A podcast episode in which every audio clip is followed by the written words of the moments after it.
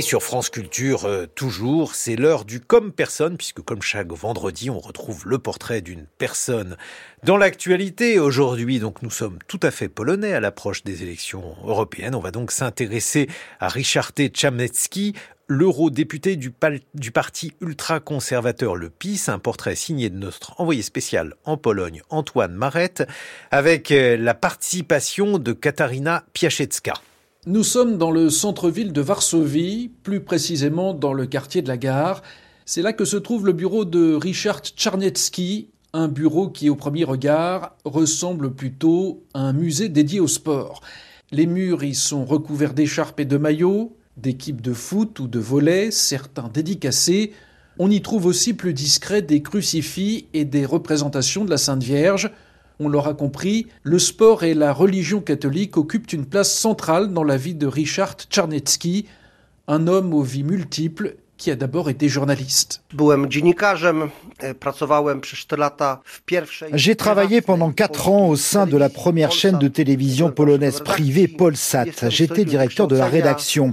En tant qu'historien, j'ai aussi travaillé dans les archives nationales à la fin de la période communiste. Mais quand la fidélité au communisme y est devenue obligatoire, j'ai refusé cela et j'ai été licencié.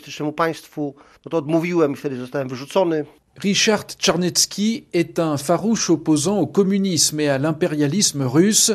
Sa mère lui a transmis ses valeurs de droite. Lors de ses années étudiantes, il pratique le militantisme clandestin. J'ai entamé mes études en histoire plutôt qu'en sciences politiques, parce que la faculté de sciences politiques était contrôlée par les communistes, alors que la fac d'histoire était beaucoup plus libre. Richard Tchernetsky s'intéresse à l'histoire et surtout au passé de son pays. Sa foi catholique est omniprésente dans sa vie. Il fait donc le choix d'une droite très conservatrice et antilibérale, celle du PIS, et c'est au sein de l'Union européenne que sa carrière politique est la plus prolifique.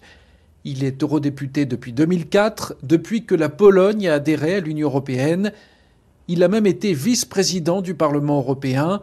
Mais en 2018, il a été démis de cette fonction après avoir insulté une eurodéputée polonaise centriste.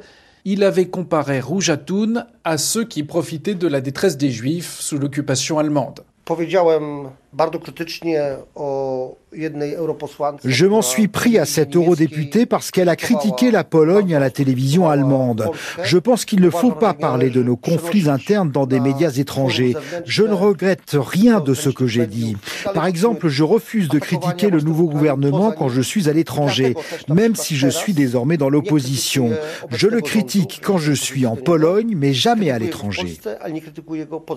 En 2020, c'est l'Office européen de lutte antifraude qui s'intéresse à lui il est condamné à restituer 100 000 euros d'indemnité abusive au Parlement européen.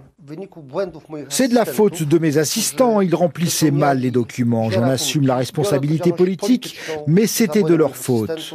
Malgré ses tracas avec les institutions européennes, Richard Tcharnetsky se défend de tout euroscepticisme. Il se dit plutôt euro-réaliste.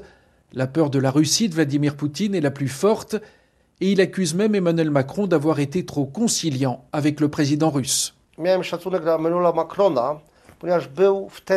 Au début, j'avais beaucoup de respect pour Emmanuel Macron, car il était le seul à critiquer la Russie. Malheureusement, il a beaucoup changé. Il est par exemple celui qui a eu le plus de conversations avec Poutine de tous les dirigeants européens. Entre 2019 et 2022, il lui a parlé 42 fois.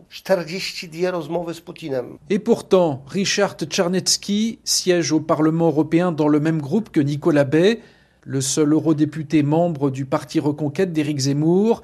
Éric Zemmour qui n'a jamais caché son admiration pour le président russe, lui qui déclarait en 2018 Je rêve d'un Poutine français.